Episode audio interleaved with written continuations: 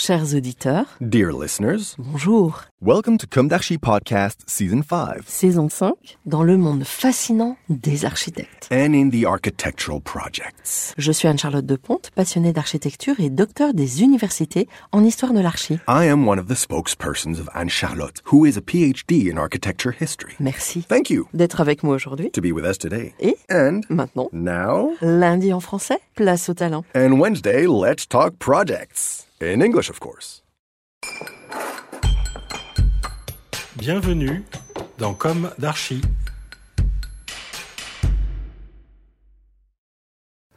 Chers auditeurs, ravis de vous retrouver aujourd'hui en compagnie de Charles Guy. Bonjour Charles. Bonjour Anne-Charlotte. Bienvenue dans Comme d'Archi. Vous êtes architecte, pionnier dans la sphère de l'image numérique, mais cette voie atypique dans le parcours d'un architecte cache d'autres voies, d'autres passions. Lorsque l'on découvre votre trajectoire, l'on vous sent à la fois rêveur et pragmatique. Je pense obstiné. Oui, Vous avez à cœur d'entreprendre et d'aller au bout de vos entreprises, voire de vos rêves. oui, Vous êtes un architecte à un incroyable parcours, singulier et précurseur, parcours que nous nous apprêtons à découvrir. Mais débutons d'emblée par un aparté introductif qui peut paraître hors champ, mais lequel in fine ne l'est pas tant que ça. Aimez-vous les plaisirs de la table? Oh bah oui. Vous avez des mets préférés? Bah, je suis euh, plutôt classique. euh, J'aime bien euh, tous les plats cuisinés à la maison. Cuisine la tête familiale. de veau, les rognons de veau, les endives au jambon. J'aime beaucoup aussi les plats qui sont riches en multisaveurs, paella, couscous, choucroute. J'aime aussi les champignons de la forêt, on en parlait Oui, juste avant l'antenne. Voilà. Mm, mm. Vous pouvez évoquer un souvenir gustatif? Alors, j'en ai même deux à évoquer. Un tourne d'eau Rossini au Morille, Oui. dégusté à Dijon dans un restaurant dont j'ai complètement oublié le nom, malheureusement. Et deuxième chose, un dessert fabuleux. C'était un croustillant de chocolat noir, froid à l'extérieur, chaud à l'intérieur, avec un sorbet au thym. C'était au Georges V, Mm. il y a une vingtaine d'années, et je m'en souviens toujours. Et le dessert existe toujours? Ah, je ne sais pas s'il existe toujours, mais en tout cas, euh, il doit être reproductible. Alors on va commencer par le début. Quel est votre parcours depuis votre jeunesse? Où s'est ancrée votre envie d'architecture? Et quelles ont été vos études? Alors, moi, je suis né dans la dans à Vernon. C'est pas loin de Paris, euh, environ 80 km. Et j'ai grandi dans un petit patelin qui s'appelle Aisy-sur-Eure, qui est près de Annette, où il y a un très beau château, d'ailleurs, Il paraît. ouais, à visiter. Bah, j'ai fait mes études primaires et jusqu'à la troisième euh, à Aisy-sur-Eure. Et ensuite, il a fallu partir à Évreux. C'était le lycée le plus proche à l'époque, donc la préfecture de l'Eure. J'ai fait ces études secondaires un peu de façon chaotique. euh, C'était la crise de l'ado, donc euh, j'ai redoublé deux fois. euh. Parce que vous étiez feignant? Non, pas feignant. euh, J'étais pas intéressé par l'école, par les études. J'étais pas Mm. intéressé. euh, Puis je préférais euh, m'amuser avec mes copains. Ouais. Voilà, donc euh, Classique en fait. voilà, très classique. J'ai fini par avoir le bac au bout de cinq ans au lieu de trois. Mais comme j'avais un an d'avance, euh, je suis sorti que avec un an de retard. Mais vos parents vous ont peut-être euh, pas lâché pour le bac? Bah, disons que euh, quand je suis parti euh, donc euh, sur Évreux, bah, j'ai quitté la maison familiale. Donc euh, j'étais de la première année, je revenais tous les jours à Aisy-sur-Eure en car, fallait se lever à 6 heures du matin, j'ai horreur de me lever tôt. Ensuite, j'ai été interne. Ensuite, j'ai été euh, je fais une parenthèse sur une année où mes parents m'ont mis dans, au Prytanée militaire de Saint-Cyr à l'école, euh, où ça s'est très mal passé. euh. Vous avez des bêtises à raconter? Bah, Non. simplement qu'à la fin de l'année, euh, j'avais un papier en main disant que j'avais une certaine incompatibilité avec la vie militaire. Donc, ça m'a permis de ne pas faire mon service, qui existait encore à cette époque. Mhm. Donc, euh, finalement, euh, c'était un, un mal pour un bien. Et euh, j'ai terminé à mon cycle donc euh, terminal à Évreux et j'ai eu mon bac finalement avec une petite mention, enfin anecdotique. Et, et alors, à ce moment-là, moi, je savais pas vraiment, euh, même pas du tout, ce que je voulais faire plus tard. Parce Mhm. que, enfin, je sais pas, mais un gamin de 16 ans euh, ne sait pas ce qu'il veut faire. euh, C'est rare. C'est très rare. Donc, euh, comme j'avais un parrain architecte, j'ai fait un stage euh, chez lui, à Albi, dans le Tarn.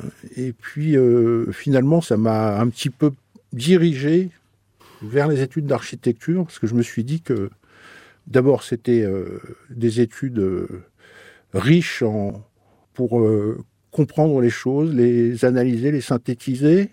Et puis, je me suis dit aussi que six ou sept ans d'études, ça vous laissait un peu de temps pour réfléchir. voilà.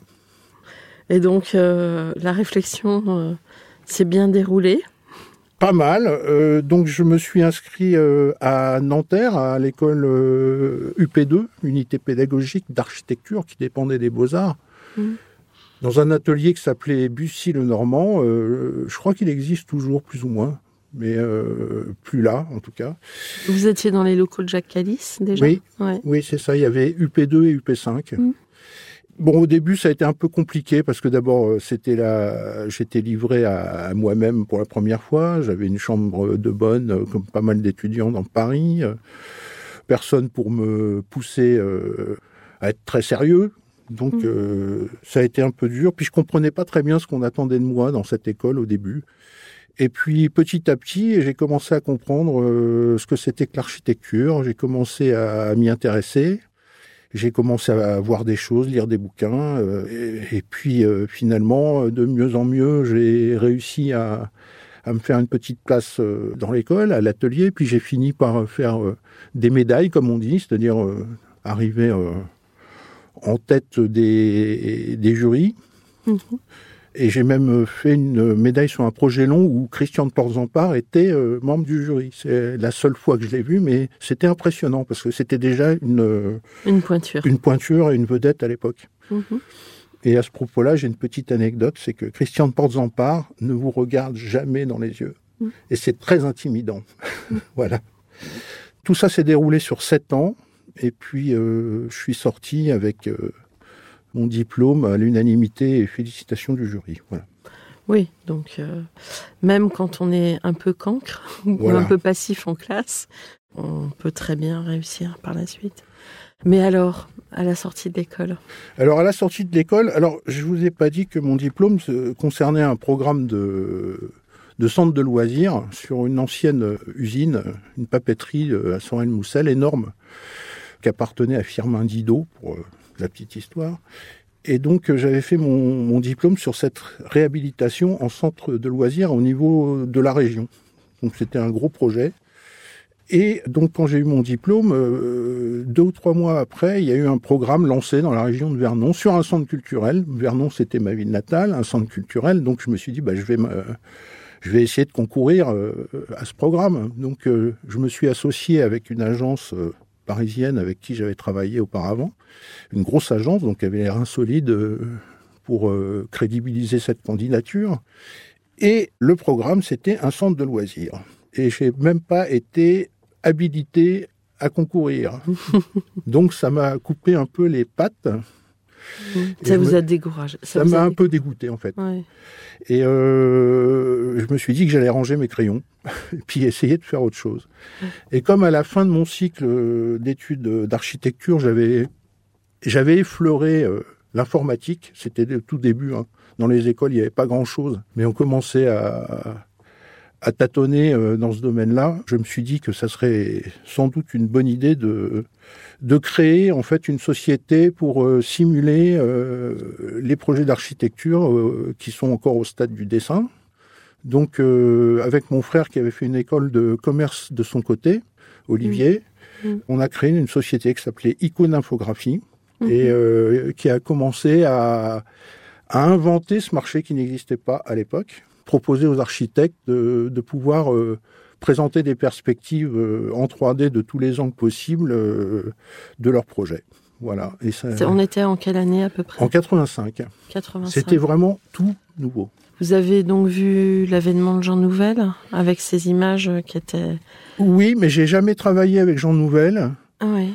Euh, j'ai travaillé avec euh, pas mal d'architectes curieux et de personnalités, euh, entre autres euh, Philippe Stark, qui était pas architecte à l'époque, enfin designer, mais, mais qui, pour qui on a simulé des projets d'architecture.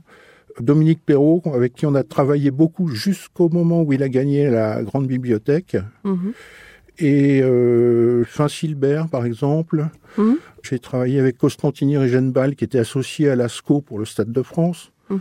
Donc pas mal de gens intéressants avec qui euh, on a eu des relations euh, très enrichissantes.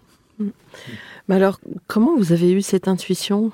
Vous êtes dit que c'était un passage obligé, que ça allait venir? Bah, Et je, Comment me, vous suis- sentiez les choses? je me suis dit que c'était euh, effectivement un passage obligé. Là où, où il y a eu un mauvais calcul de notre part, de ma part, c'est que j'avais pas prévu que ce procédé, enfin cette euh, la 3D, finalement allait intégrer les agences et les structures euh, de maîtrise d'ouvrage et que le service serait quand même réservé à des très gros projets, euh, donc euh, un marché très étroit et, et c'est Mhm. ça qui a fait qu'au bout d'un moment euh, on a abandonné parce que Mhm. c'était trop dur. Enfin, on travaillait beaucoup pour des résultats assez maigres sur le plan personnel. Enfin, je parle financièrement. Mais Donc, parce que, par exemple, tout le monde dans le milieu connaît Artefactory Lab. Mhm. Maintenant, Ouais. oui, mais à l'époque, Et vous étiez concurrent? Ah pas à cette époque-là. Non, pas à cette non, non, époque. pas à cette Ouais. époque-là. Il y avait, il y avait très peu de concurrence à cette époque-là. Il y avait euh, Thomson Digital Image, mais c'était une société beaucoup plus grosse déjà que la nôtre et, et surtout euh, pas du tout orientée spécifiquement sur l'architecture. Ouais, Ils travaillaient dans le cinéma, dans la pub, etc., mais pas dans le.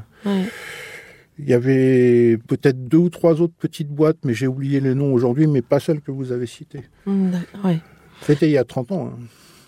Oui, c'est pour ça que je trouve ça incroyable d'avoir eu cette intuition. Et, bah, l'intuition, euh, quand on est archi, c'est finalement assez facile à avoir. C'est-à-dire que avant, qu'est-ce qu'on faisait? On faisait des perces à la main. On montait des perces, c'était très long. Et puis euh, à chaque dessin, il fallait. Mais je sais parce que je l'ai fait Ouais, voilà. avec l'aérographe. euh, la nuit, la veille du rendu de concours, on fait un gros barbeau sur la Perse C'est ça. qu'on a mis des heures à faire. Euh, le premier projet qu'on a rendu en, Mhm. En informatique, Mhm. on a perdu tout la veille du rendu. Oui, comme quoi c'était pas non plus la panacée. non, c'est pas la panacée. Mais on a réussi à rendre. Hmm. Dans la nuit, on a réussi à rendre. On était une petite équipe, on était quatre ou cinq à l'époque, mais on a réussi à rendre. Mais c'était dur.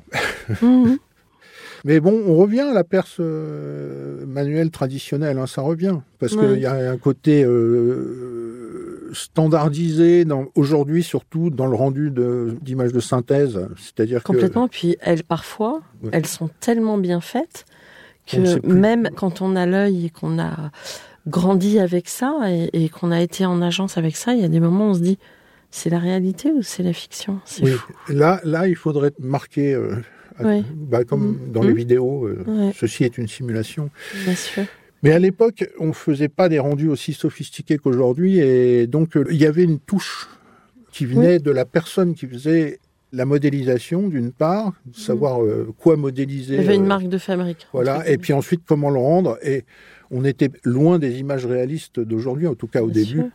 Et on faisait quelque chose de beaucoup plus euh, personnalisé, quoi. Enfin, perso- enfin, de la part de du créateur de l'image. Ouais, j'imagine. Et euh, il y avait quand même euh, les perspectives des promoteurs qu'on trouvait moches. Oui, Vous en faisiez aussi de ce on en a fait après, euh, pas en 85, hein, mais dans les années fin des années 90, ouais, on faisait des perspectives un peu promoteurs, pas pour les promoteurs, mais par exemple, j'ai fait plusieurs euh, rendus de concours pour des hôpitaux, des trucs énormes, pour une boîte qui s'appelait ART International, et euh, là, il fallait faire de la perse un peu euh, pseudo-réaliste, euh, Ouais, ouais. déjà à l'époque, avec Ouais. des, des petits personnages, des, arbres, des trucs. Mhm. voilà.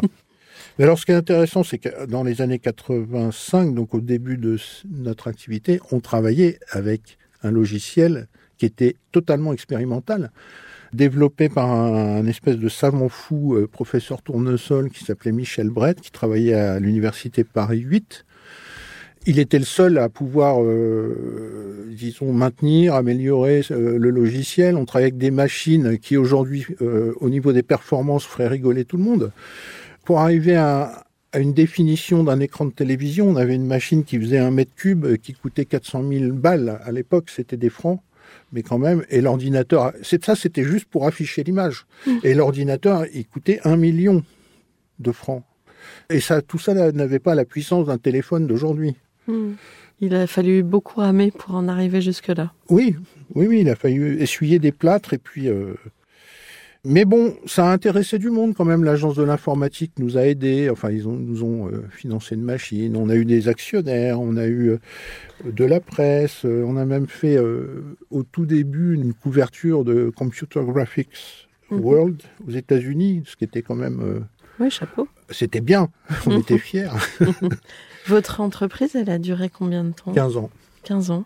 15 ans et on a arrêté euh, sans faire faillite en fait, on a arrêté euh, par euh, choix. Évidemment les actionnaires dont nous étions ont perdu leur bille, mais on n'a Mm. planté personne, pas de fournisseurs, pas de clients, voilà, Mm. ça a été propre. Et alors après, la suite de votre histoire? Alors la suite, il y a bon, y a une transition importante dans cette histoire, c'est que j'ai créé un, projet en 98 pour euh, l'an 2000. Il s'agissait de proposer à, à tout le monde, dans le monde entier, d'envoyer ses vœux par les airs à l'humanité. Donc euh, ça s'appelait Ballon par million. Il n'y a pas de trace de ça parce qu'à l'époque, euh, les sites internet, les les interviews, les, coupures de presse et tout ça n'étaient pas comme aujourd'hui stockés dans le big data. Donc euh, je peux rien vous montrer à part des photos que j'ai fait moi. Mais donc il s'agissait de proposer à tout le monde. Alors on avait fabriqué avec Michel, dont on parlera un petit peu plus tard, un kit, un kit qui comprenait un, un ballon euh, en latex biodégradable évidemment, à l'image de la Terre, et une enveloppe d'un papier biodégradable contenant un message que les gens étaient invités à, rédiger ou faire un dessin ou enfin il y avait un, mode d'emploi en multilangue à l'intérieur de cette enveloppe. Donc on vendait, on vendait ce petit kit, c'était l'idée. Alors on a essayé de faire un kit avec un- une bonbonne d'hélium intégrée, donc on a fait des recherches, on a été voir des Italiens qui faisaient ça, etc. Mais la réglementation était trop compliquée, donc on a fait un truc plus simple on a euh, proposé les kits et une base de données pour trouver de l'hélium partout dans le monde. Bon, au départ, évidemment, je voulais intéresser euh, la mission pour l'an 2000, qui était à l'époque dirigée par euh, Jean-Jacques Ayagon. Hmm. Ça l'a pas intéressé du tout. Pourtant, on l'avait rencontré avec un député qui était président de la, du comité de soutien parlementaire de 30 députés qui s'étaient réunis autour de ce projet, enfin qui avaient Mhm. soutenu ce projet. Et malgré ça, ça n'a pas intéressé la mission pour l'an 2000, ni la Commission européenne. Et donc, euh, ce que j'ai essayé de faire, c'est bah, parler directement aux gens, c'est-à-dire monter un site internet. C'était le premier que je faisais à l'époque. Avec des, des internautes euh, du, du monde entier, il a été traduit en dix langues à l'époque, dont l'espéranto, ce qui était vraiment un- l'essence même de, de ce projet, en fait, sur le plan euh, du partage et du, de l'universalité. Mhm. Et donc, juste avec le site internet et la base de données Helium, les kits qu'on envoyait par la poste aux gens qui voulaient en acheter, Mhm. bah, on a réussi à faire partir euh, plus de 30 000 ballons de 26 pays dans le monde entier. Les ballons donc vivaient leur vie. Certains ont traversé les mers. euh, Enfin, il y a eu des belles histoires. L'idée, c'était de récupérer que les gens qui trouvaient dans, dans- dans la nature euh, un message, le renvoyaient avec le plus beau timbre qu'ils pouvaient trouver et à la boîte postale 2000 à Paris que j'avais déposée. Et euh, la finalité de la chose, c'était de, de faire un, un ouvrage euh, recueil euh, mémoire pour l'humanité. Quoi. Bon, malheureusement, euh, il n'y avait pas assez de volume pour faire un, Mhm. un ouvrage euh, digne d'intérêt en fait. Mais il y a quand même 350 ballons à peu près qui sont revenus et dont certains euh, avec des beaux messages. J'ai même eu un, un message qui est revenu avec un timbre en tissu de Suisse. J'avais Mhm. jamais vu ça, un timbre en tissu. ouais. Voilà. Et puis après, c'est des gens qui ont individuellement ont acheté euh, 1, 10, 50 kits et puis qui les ont envoyés de chez eux partout euh, dans le monde en fait. Il y, en a eu du Brésil, il y en a eu de quatre ou cinq États américains, d'Australie, il y en a eu d'Europe, bien sûr. Ça m'avait quand même travaillé euh, avant l'an 2000, mais qu'est-ce qu'on pourrait faire qui soit universel? Voilà, c'était ça l'idée. Mm. Et puis, euh, j'ai eu quand même un, prix, euh, j'ai eu le premier prix de la région Île-de-France euh, pour les projets de l'an 2000 avec Mystique qui a fait un autre projet pas du tout dans cette direction-là. Je me souviens plus d'ailleurs de son projet, mais enfin on était ex aequo lauréat de la région Île-de-France, ce qui m'a permis de, disons, retomber sur mes pieds après trois ans de travail, quoi. Mm. Et donc, Michel, parlons-en maintenant, parce que... un jour, vous avez rencontré Michel. Oui. Michel, qu'on a diffusé dans la saison 1 de Comme d'Archie, qui est peintre d'architecture et qui fait des grands formats à travers le monde entier. C'est très spectaculaire. C'est ça. On s'est rencontrés en 1992, donc ça fait plus de 30 ans maintenant. Mhm. On est mariés depuis 2017. Mhm. Et bah, au moment où j'ai arrêté ma, ma, société Icône, bah, je me suis dit, mais pourquoi on... Enfin, comme elle voulait peindre loin, Mhm. voyager, etc., bah, je me suis dit pourquoi on ne le ferait pas ensemble Et on est tombé d'accord que c'était une bonne idée. Donc en 2001, après les ballons par million, mhm. on a décidé de partir euh, pour la première fois ensemble euh, dans l'Ouest américain. Donc on est allé euh, peindre pour elle, faire des photos pour moi et de la vidéo et raconter l'histoire à travers un petit roadbook quotidien. On est allé au Grand Canyon, au lac Powell, euh, on a été à Arches National Park, euh, on a été à Las Vegas parce qu'il y avait les motels qui étaient intéressants à peindre, les vieux motels des années 50. Et puis euh, après, bah, Michel est revenu avec ses peintures ou avec mes photos, et puis on a fait une expo. Enfin, c'est surtout elle qui était prépondérante dans la dans la démarche. Dans la démarche, et elle a fait son exposition euh, à la galerie de Nel à Paris, et j'ai commencé à exposer euh, mes photos avec elle, et puis on, on s'est dit qu'on allait continuer comme ça parce que c'était pas mal. Mm. Voilà. Et du coup, ça fait. Ben, ça fait 20 ans et quelques qu'on fait mm. ça. Euh, donc, on a parcouru pas mal le monde. On est retourné aux États-Unis en 2003 pour euh, les ponts euh, de San Francisco et New York, donc les Brooklyn Bridge euh, pour New York, Manhattan Bridge et à San Francisco le Golden Gate et puis le Bay Bridge. Et puis après, on est allé à Shanghai en 2005, et puis on est allé à Cuba en 2007, à La Havane, à Hong Kong en 2009, et puis euh, on a fait des sujets plus proches aussi. On a travaillé à, Paris, à Versailles. Et donc à chaque fois, on fait euh, une exposition euh, et souvent un livre, et toujours pratiquement un film du projet. Mais alors, finalement, vous menez une vie d'artiste oui, on peut dire ça, oui. Et vous arrivez à en vivre hein, C'est chaud, mais on, y arrive. Vous y arrivez. vous avez votre réseau de clients, j'imagine. Oui, en tout cas, on a un réseau de fidèles euh, qui viennent euh, pratiquement à toutes les expos. Euh, et puis, bah, on essaye de se faire connaître des architectes parce qu'en fait, la plupart des gens qui achètent des tableaux et des photos d'architecture, bah, ce sont des architectes la plupart du temps. On a beaucoup de collectionneurs architectes. Alors c'est très spectaculaire. Vous euh, tirez vos photos sur des grands formats aussi? Alors jusqu'à 1 mètre par 1 mètre 50. Oui, c'est encore raisonnable.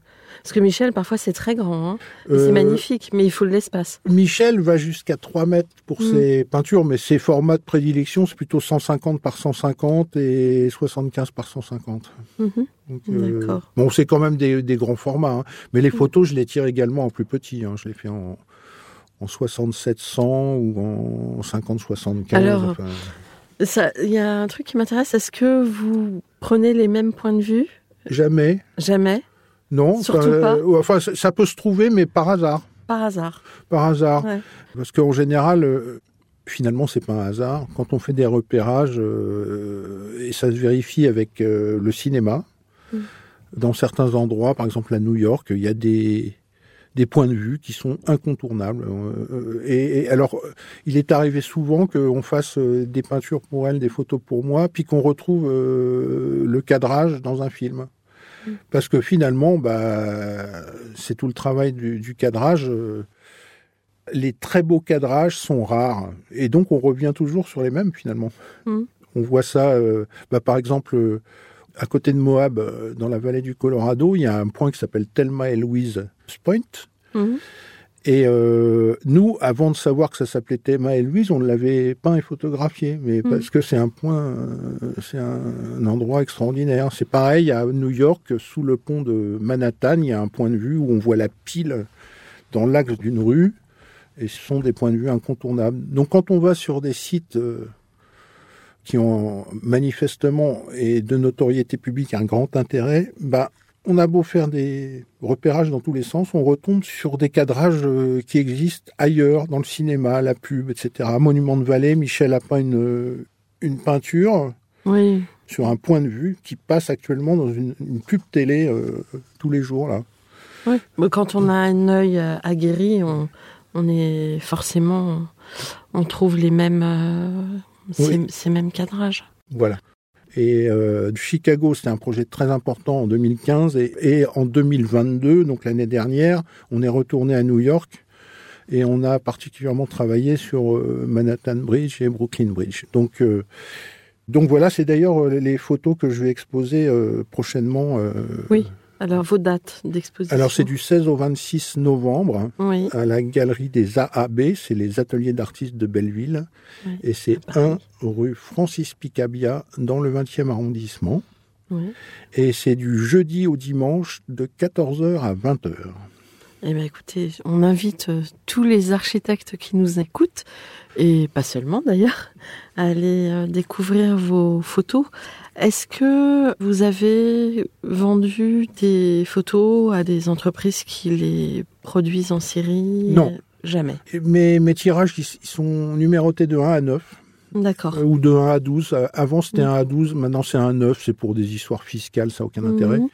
Et euh, si, j'ai vendu euh, une fois à Blue, je crois que c'était Blue Art. euh, C'était une agence qui faisait des posters, etc. Mais il y a très longtemps et j'ai pas continué.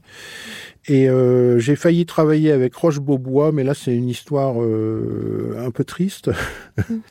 C'est-à-dire qu'en fait, on était, euh, il y avait un intermédiaire euh, entre Roche Beaubois et, et nous, parce que Michel également euh, avait ses peintures en lice, on va dire, Mhm. pour être exposées chez Roche Beaubois, et on n'est jamais tombé d'accord avec l'intermédiaire euh, sur les conditions de reproduction, machin. Mhm. Et bon, on pensait la chose oubliée quand euh, à Chicago, chez Roche Beaubois, je suis tombé sur une de mes photos en 1 mètre par 1 mètre 50 avec euh, un autre nom que le mien au dos. Et ça, ça m'a pas beaucoup plu. Mais bon. Mhm. Et euh, bon, j'ai rien pu faire parce qu'ils ont plaidé la l'erreur. Mhm. Et puis, euh, enfin, j'avais pas les les moyens juridiques de Ouais, de vous battre. de- hein, de me battre. ouais. Mais bon, voilà un exemple euh, Ouais. un peu triste. Voilà. De, mœurs. Je pense que c'est aussi assez euh, symptomatique de, de ce qui se passe. Une photo, on pense que euh, c'est self-service alors qu'il y a un auteur derrière. Oui, oui, oui, oui. Ouais. Il y a des gens qui font pas la part des choses entre euh, une photo faite euh, Hmm. à la volée, au téléphone portable, euh, bon, qui peut être très bien, hein, ça, ça Hmm. arrive. hein. Hmm. J'en fais aussi. Et puis une photo, euh, bon bah, qu'on peut vraiment agrandir, euh, qui a nécessité un voyage, un déplacement, un travail de cadrage euh, un peu fin. C'est pas la même chose. Vous faites vos tirages vous-même? Certains, je fais jusqu'au format euh, 36-54, c'est-à-dire ça tient sur un A2. Ouais. Et puis au-delà, je fais faire dans un atelier euh, photo d'art qui s'appelle. Mhm. Et vous tirez sur du Ilford quand vous le faites vous-même ou Non, c'est un papier, euh, c'est un papier pigmentaire. euh, c'est de l'Epson Velvet. c'est- Mhm. C'est un papier très épais euh, avec une petite texture, Mhm. qui est un très bon papier. Ça fait 20 ans que j'utilise ce papier. Vous tirez en noir et blanc, en couleur Vous avez deux. les deux. Les deux. Ça dépend. Là, euh, sur euh, l'exposition euh, Urbanité de- du mois de novembre, j'ai pas dit le nom de l'exposition, mais c'est Urbanité avec un S entre parenthèses, parce que ça peut avoir plusieurs significations. Urbanité. J'ai tiré la plupart des photos de New York en noir et blanc, parce que c'est des photos très chargées, en détail. Et le fait d'enlever une couleur, euh, bah, ça simplifie la lecture finalement, parce que vous verrez si vous venez à l'expo, euh, il y a des photos de Manhattan Bridge avec la circulation, les câbles, les boulons des, des, des piles, euh, l'arrière-plan de Manhattan, etc. C'est tellement riche en détails, en images, que euh, c'était intéressant de faire tomber la couleur pour, Hmm. pour simplifier presque. Voilà. Par Ouais. contre, les photos de Chicago sont plus simples, plus géométriques, et là, elles sont en couleur. Donc, euh, ça a- dépend des cas. Oui, puis peut-être que dans l'imaginaire euh, New York, on est peut-être plus dans les années 30 et Chicago quelque part dans les années 60, non? Peut-être. Avec euh, une diffusion de la photo en couleur qui était plus prégnante, qui commençait à inonder un petit peu le, le marché avec les cartes postales. et- Oui, peut-être, Mhm. peut-être. Mais de toute façon, il y a toujours un côté euh, noir, Mhm. même à Chicago. hein. Il y a pas mal de références cinématographiques et, et polars. euh. Oui, quand on est dans le polar. Mhm. Mais euh, Non, non, mais c'est vrai, vous avez raison. hein. C'est vrai. vous travaillez avec Mid-Journée et ces choses-là? Non, Non, du tout. non. Ça vous attire pas? J'ai tâtonné un petit peu pour l'instant. Euh, j'ai pas approfondi, euh, donc je peux pas porter de jugement. Je sais pas. Mhm. J'ai essayé de faire des choses. Euh, c'était pas avec ce produit-là, c'était un autre. Il y a plusieurs produits sur le marché, donc euh, j'ai essayé. j'ai produit des images marrantes, mais bon, pour l'instant, pas artistique. Je sais pas si j'en ai vraiment envie, en fait. Mhm. Je sais pas. Je suis un peu circonspect Mhm. sur la chose. Bon. Alors, est-ce que aujourd'hui vous avez le sentiment d'avoir accompli ce que vous imaginiez quand vous êtes sorti de l'école? Euh, c'est difficile comme question parce que sur le plan de l'architecture, on peut dire non parce que bah, j'ai pas construit de bâtiment à part euh, l'extension de notre maison en Corse, euh, qui est très réussie, hein, je, sans fausse modestie. J'ai même fait un chantier pour la première fois de ma vie et ça s'est bien passé. Donc, euh, je- Il vous faut une deuxième vie alors voilà, c'est ça. Mais d'un côté, euh, on peut dire oui parce que en fait, les, les études d'archi euh, m'ont mené à, à des choses auxquelles j'aurais pas pensé avant. Donc, m'ont ouvert l'esprit finalement. Vous vous définissez comme rêveur? Oh, J'ai toujours été un peu rêveur, oui. Ouais. À votre avis, qu'est-ce qui vous a marqué le plus dans ces différents projets? Évidemment, le, le moment des ballons a été euh, très important parce que c'était un énorme projet qu'il fallait porter euh, complètement euh, d'un bout à l'autre. Ça a duré trois ans. C'était, même si c'était pas exactement ce que j'aurais voulu, c'était quand même une belle histoire, une belle aventure. Bien sûr. Et euh, concernant les projets euh, que nous avons fait avec Michel, euh, bah, j'en ai retenu plusieurs. Bah, Colorado, parce que c'était notre premier voyage ensemble, et puis que qui n'a pas vu le Grand Canyon Et passer à côté Voilà, de quelque chose voilà. d'incroyable. Il faut y aller. Il faut Mm. y aller parce que c'est la première fois que vous voyez le Grand Canyon. Moi, j'avais eu la chance de le voir très tôt, en- à 18 ans. Vous dormez pas de la nuit, en fait, après avoir vu ça. Tellement c'est grand et, c'est l'abîme. Voilà. Donc, faut y aller. Après, dans les projets, bah, pour leur côté exotique et vraiment euh, l'émotion, c'est Shanghai, euh, La Havane, euh, Chicago. Alors à chaque fois, ces projets-là, ça nous prend quand même euh, pas loin de deux ans. hein. C'est-à-dire, il y a la préparation, aller sur place, après il y a l'expo, faire le film, le bouquin. Enfin, c'est des choses qui nous engagent sur plusieurs euh, années. Ouais. Donc euh, voilà, c'est des projets marquants. Et vous avez la bougeotte? On a la bougeotte. Mm. On a la bougeotte.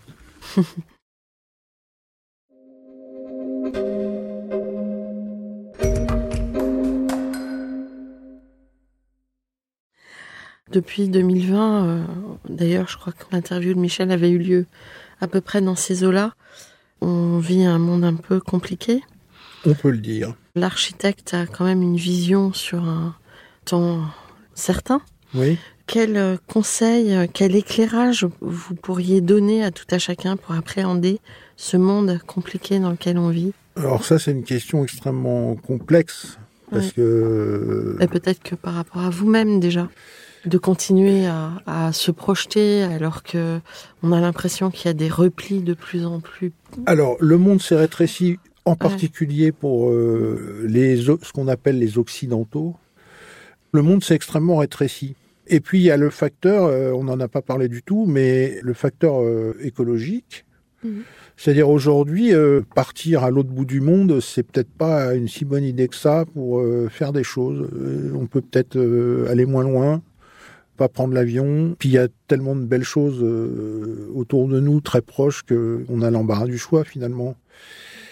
Mais moi, ce que je dirais, c'est faire la part des choses entre l'insignifiant et, et ce qui est important, ce qui a de la valeur, le- ce qui est beau, ce qui est grand, euh, et pas s'intéresser aux, aux petites histoires euh, qu'on voit euh, surgir et fourmiller sur les réseaux sociaux et qui mènent qu'à la bagarre et à la au, au conflit, euh, aux insultes, à la haine, etc. Donc, euh, savoir faire la part des choses entre ce qui vaut la peine et, et l'insignifiant. C'est Mm. ça le. Et puis, euh, de toute façon, là, entre guillemets, ce tournant écologique, il ne peut se développer que sur un temps long. Oui, Et oui, puis, l'homme est capable d'inventer des choses incroyables parce que j'espère. en très crois. peu de temps, il y a eu quand même beaucoup de choses de trouvées. Bah, en un siècle, on est passé de, dans l'aviation de Blériot au Concorde, hein, Ouais. en moins d'un Ouais. siècle même. Donc, Et là, euh, on a interviewé des étudiants euh, qui travaillent sur des projets d'aéroports, enfin des, des jeunes architectes qui travaillent sur des aéroports les plus vertueux possibles. oui, Donc, ce qui est bien, c'est que cette jeune génération s'empare de ces sujets. oui, et je pense que l'aviation a pas mal de travail à faire sur euh, la propulsion, mais que c'est pas perdu. Oui. Ça, ça va venir, ça va Mm. venir. Euh, L'hydrogène, euh, ça va finir par percer. Mm. L'hydrogène produit avec euh, de l'énergie verte, bien entendu, parce que sinon ça n'a aucun intérêt. Alors, comment imaginez-vous le monde de demain? Pas bien. Pas bien. C'est vrai Je suis pessimiste. c'est vrai que là, on, on est dans l'inquiétude. Bah, je suis pessimiste quand je vois ce qui se passe en Ukraine, en Israël, euh, ouais, en Palestine, euh, ailleurs. Quand je vois en fait euh, l'avènement progressif de l'idiocratie généralisée, c'est-à-dire que les gens qui ont le pouvoir se comportent euh, sans aucune préoccupation pour le bien commun, en fait, finalement. Mhm. Donc, euh, et ça s'aggrave. Quand on voit Duarte aux Philippines, quand on voit El Loco là en Argentine, là, qui est candidat au présidentiel et qui est un fou furieux, euh, qui est prêt à sacrifier euh, tout ce qui n'est pas ultra libéral, hein, donc y compris euh, bah, les subventions au transport, à la médecine, etc. dans son pays, et qu'il y a encore des gens qui sont d'accord pour voter pour quelqu'un comme ça. Enfin, ça fait peur, quoi. Et je pense que c'est le résultat de l'emprise des réseaux sociaux, c'est-à-dire la, la structure des réseaux sociaux fait passer la parole intelligente et, et pesée et pensée vers l'inculture et la bêtise. Mm. Et là, c'est terrible parce qu'en fait, la vérité n'existe plus. La vérité euh, factuelle n'existe plus. Ouais, c'est ce qu'on constate aujourd'hui. voilà, Mm. ce sont les, les gens qui braillent le plus qui se font entendre et, et ceux qui sont les plus réfléchis qui sont en sourdine finalement parce que euh, crient moins fort que les autres. Mm. Et ça arrive même au niveau du pouvoir dans nos pays, dans, même dans nos Mm. pays ça arrive. Bon, il va falloir être fort Euh, Mm. euh, oui, pour les générations qui arrivent. ou alors euh, renverser la table. Oui, mais le problème, c'est que le braillage prend une puissance qui est. Si on renverse la table, ça va, ça- il va y avoir beaucoup de souffrance. Oui, mais de toute façon, il y aura des souffrances malheureusement, parce que si on continue Mm. comme ça, euh, quand on voit qu'aujourd'hui on peut plus prononcer une phrase sans être immédiatement euh, scotché au mur par euh, telle ou telle communauté, d'abord, la France c'est pas une, une- un assemblage de communautés. La France c'est un pays, un peuple. C'est c'est ce qu'on a toujours voulu faire dans le passé, mais aujourd'hui on est en train de se fractionner en petites communautés, les uns contre les autres. Euh, un tel peut pas dire ça parce que ça gêne cette communauté. Faut pas parler de ceci parce que euh, voilà. euh, on peut plus parler, on peut plus euh, discuter, pas euh, échanger. donc ça, ça m'inquiète. Et, encore en France, ça reste contenu pour l'instant. Mais quand on voit que les gens sont prêts à s'entretuer, bah, simplement parce que ils ont deux religions différentes, par exemple. Bah on en croyait sorti et paf, ça revient. Voilà, on est en régression. Ouais. Euh, alors, les petits étudiants en architecture, quels conseils euh, pourriez-vous leur donner? Ah bah moi, déjà, je leur dis, euh, bon, ils n'ont pas besoin de mes conseils, mais bah, je leur dis surtout aller au bout, parce que c'est bien d'avoir un, un, diplôme. Puis je pense que faire tout le cursus, c'est bien parce qu'on a, on mûrit en fait, on mûrit dans ses capacités de synthèse, d'analyse, etc. Et puis après, euh, justement, parce qu'on a cette faculté, euh, j'espère, de synthèse et d'analyse, ben on sait quoi faire à la sortie. Parce que on n'est pas obligé de faire de l'architecture si on a fait des études d'architecte. On peut faire n'importe quoi. Vous en êtes la démonstration. oui, mais il y en a plein d'autres. Ouais.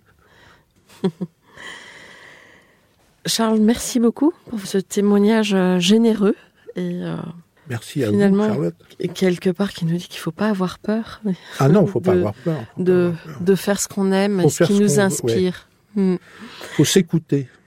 Oui, dans une certaine mesure. Oui, oui. oui. Chers auditeurs, merci pour votre écoute. Rendez-vous la semaine prochaine pour un nouveau numéro. D'ici là, prenez soin de vous. Au revoir. Au revoir.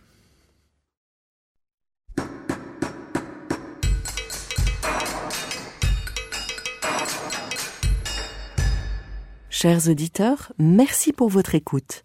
Merci à Julien Rebourg qui nous accompagne sur la partie son. N'oubliez pas de retrouver nos sujets en avant-première sur Instagram à l'adresse at comme Si vous aimez ce podcast, favorisez sa diffusion en lui donnant 5 étoiles sur Apple Podcast, plus un petit commentaire, ou sur votre plateforme de podcast favorite. Et surtout, abonnez-vous pour écouter tous nos épisodes gratuitement. À bientôt! Et d'ici là, prenez soin de vous.